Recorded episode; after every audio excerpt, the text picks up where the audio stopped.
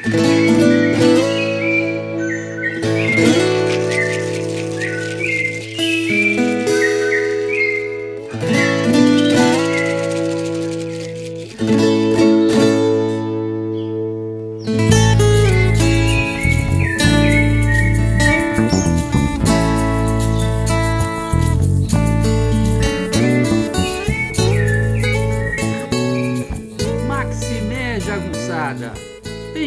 bem-vindos e bem-vindas a Urucuia, um podcast feito para te ajudar a ler Grande Sertão Veredas e outras obras do nosso amado João Guimarães Rosa.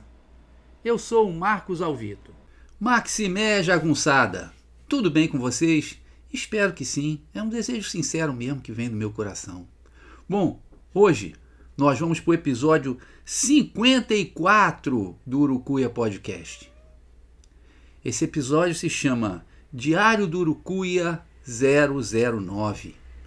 Spandex, Método Rapadura e o mar onde tem sempre onda grande. Tem quem salte de um arranha-céu preso a uma cordinha, bungee jumping. Tem quem corra, pedale e nade durante horas e horas, triatlon. Tem quem sobrevoa a cidade em asa delta, ultraleve, parapente. Tem quem faça a pega de carro ou de moto. Tem quem cruze o Atlântico numa canoa, como a Mirlink. Tem quem goste de nadar em meus tubarões. Tem quem goste de participar de torcida organizada só para bater e apanhar da polícia e de outra torcida. São a minoria, mas existem. Tem quem acha que é pássaro, vista uma wingsuit e tente sair voando. Tem quem surfe ondas de até 20 metros ou mais.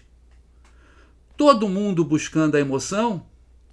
Talvez seja, mas a palavra vem do latim emovere, significando algo que nos move. Mas nos move de dentro para fora e não de fora para dentro, como nos exemplos acima. Há 40 anos que pratico um outro tipo de esporte radical, que me emociona, me move de dentro para fora. Há 40 anos aprendo a ser professor. Professor que acha que primeiro deve aprender para depois ensinar, não serve. Acaba aprendendo meia dúzia de coisas e depois ensinando os outros a vida inteira, eles queiram ou não. Riobaldo é que acerta quando diz: Mestre não é quem sempre ensina, mas quem, de repente, aprende. E como eu tenho aprendido com os meus alunos? 1988. Primeiro, eu ia até o aeroporto da Baixada, como o pessoal chama o terminal de ônibus da Praça Mauá. Ali tomava um tarifa, ônibus mais caro, com ar-condicionado, para São João de Meriti, cidade do Grande Rio. Saltava no bairro de Vilar dos Teles, à época um centro flamejante de pequenas manufaturas têxteis, sobretudo de jeans spandex, um tecido que mistura algodão e fibra elástica para modelar e valorizar o corpo. Aquilo era meio contraditório com a presença de uma avenida inteira de templos evangélicos, alto-falantes tagarelando sem parar a convocar o rebanho. Me esgueirando entre salmos e louvores, caminhava mais ou menos um quilômetro até chegar à minha primeira escola, aos meus primeiros alunos. Esses que tiveram a árdua tarefa de irem transformando um menino de 22 anos, 21 anos, desculpem, 21, ia fazer 22 ainda, em professor. 1984. Dois anos depois, veio a inesperada aprovação como professor da universidade do outro lado da Bahia. Tinha tanta cara de guri que quando disse que aquela não era uma aula trote, uma aluna pensou que fosse o contrário e se levantou gritando: Eu sabia, eu sabia. Depois ficamos bons amigos. É muito difícil resumir 32 anos de descobertas. Sei que fui da Grécia Antiga até o Brasil contemporâneo. Passando e passeando pelo Egito, Mesopotâmia, Idade Média, e uma trajetória hoje impossível de ser repetida dado o modelo de superespecialização. Os temas também foram muito variados, da tragédia grega até as religiões neopentecostais em guerra com as afro-brasileiras. O futebol inglês, a favela carioca, a história do samba, o Rio de Janeiro de Machado de Assis e João do Rio e muitos outros cursos. A minha relação com os alunos era baseada no método rapadura, que é doce, mas não é mole não. Sempre dizia a eles que não eram mais estudantes, eram profissionais em formação. Procurei ser exigente, mas não somente com eles, comigo também. Sobre a academia, seus rituais e obsessões, digo somente que nunca me acostumei com eles. Sempre fui o outsider, o rebelde, o inconformado, com todas as consequências possíveis. E até algumas inimagináveis, do tipo ser colocado duas vezes para dar aula em uma sala sem portas, de frente a uma obra em andamento. Uma punição, é claro. Mas estamos quites. A academia me deu uma formação e a possibilidade de um trabalho inesquecível. À academia eu dei toda a minha juventude e parte da meia-idade. 32 anos de vida. É pouco? Além da academia, dava aulas e palestras em outros lugares, quase sempre sem receber pagamento monetário. Não vou mencionar as palestras acadêmicas, foram muitas e seria aborrecido mencioná-las aqui. Conversei com homens detidos em uma penitenciária sobre a democracia ateniense, contrastando o julgamento de Sócrates com o tribunal do júri, que muitos deles haviam frequentado na qualidade de réus. Contei a história da Guerra de Troia em um jardim de infância, estabelecendo como prova final um desenho. Meninos desenharam as muralhas de Troia e os heróis. As meninas desenharam o julgamento da mais bela deusa. Dei um curso sobre a violência e o racismo da polícia contra os pobres para oficiais da própria Polícia Militar do Rio de Janeiro durante oito anos. No que, acreditem se quiser, foi uma convivência pacífica, respeitosa e muito frutuosa. Ofereci um curso de História Oral à comunidade do Quilombo Buriti do Meio, em Minas Gerais, para tentar ajudá-los a preservar a rica tradição oral que eles têm. Chamado à Escola de Magistratura do Rio de Janeiro, critiquei as práticas racistas do Tribunal do Júri e comentei acerca da corrupção do Judiciário. Quase que eu saio preso de lá. Dei uma aula sobre comunidade para a maravilhosa TV Machambomba, uma TV comunitária de Nova Iguaçu que faz um trabalho belíssimo. Para os jovens da favela de Acari, falei de cidadania. Para os jovens de classe média do São Vicente, falei da favela. Enfim, Fui onde me chamavam e onde eu achava que poderia ajudar de alguma forma. 2016.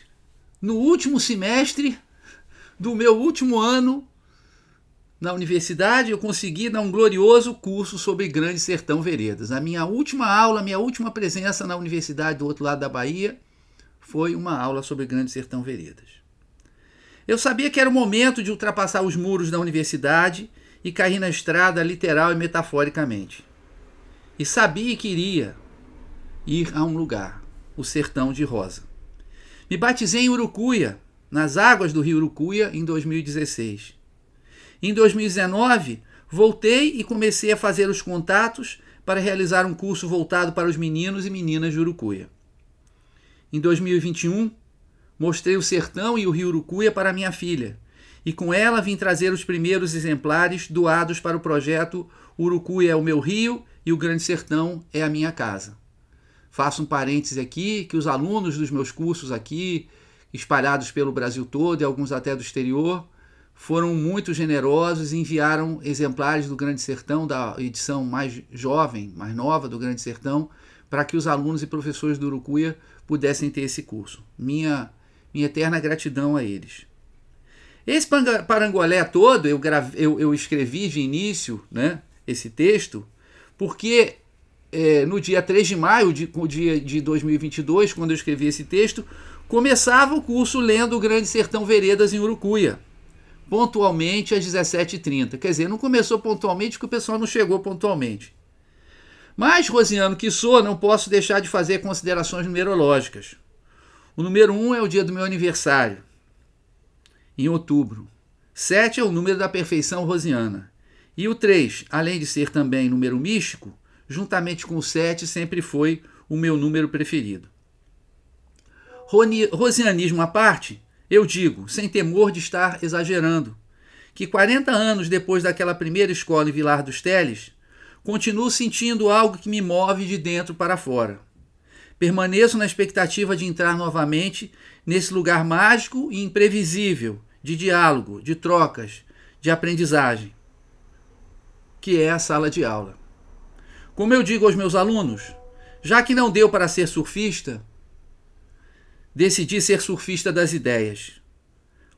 Pois no mar agitado da sala de aula tem sempre onda grande. No próximo diário eu vou contar como é que foi a aula. Isso na semana que vem. Então, Maximé Jagunçada, esse foi o episódio 54 do Urucuia Podcast. Muito obrigado a vocês. Espero que curtam, né? Dá uma forcinha lá, dá uma curtida, dá um feedbackzinho, ou então diz o que, é que achou, que eu gosto muito. E agora vocês vão ficar com a melhor parte do nosso podcast, que é a trilha sonora, a música Acordais, do meu querido Alex Rocha, o querido Delfim, o violeiro do Grande Sertão, ele ganhou esse codinome, né? E da moça que tem essa voz cristalina, maravilhosa, Joyce Carvalhais, os dois cantam essa música num CD chamado Acordais, que também está no Spotify, disponível gratuitamente. Algumas das melhores coisas da vida são gratuitas. Então é isso, rapaziada. Um beijo, um abraço, Maximé. Até semana que vem. Tchau.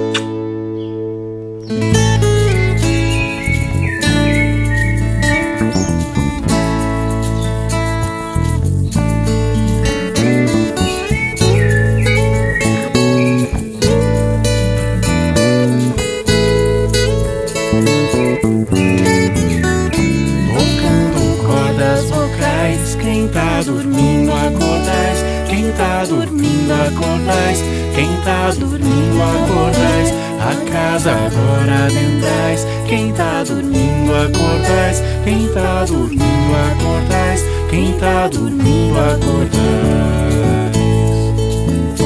Peço licença ao Senhor, trago cantigas de paz, viola fina ensaiando, o do sol nos quintais, passarinho vem se achegando, som entre os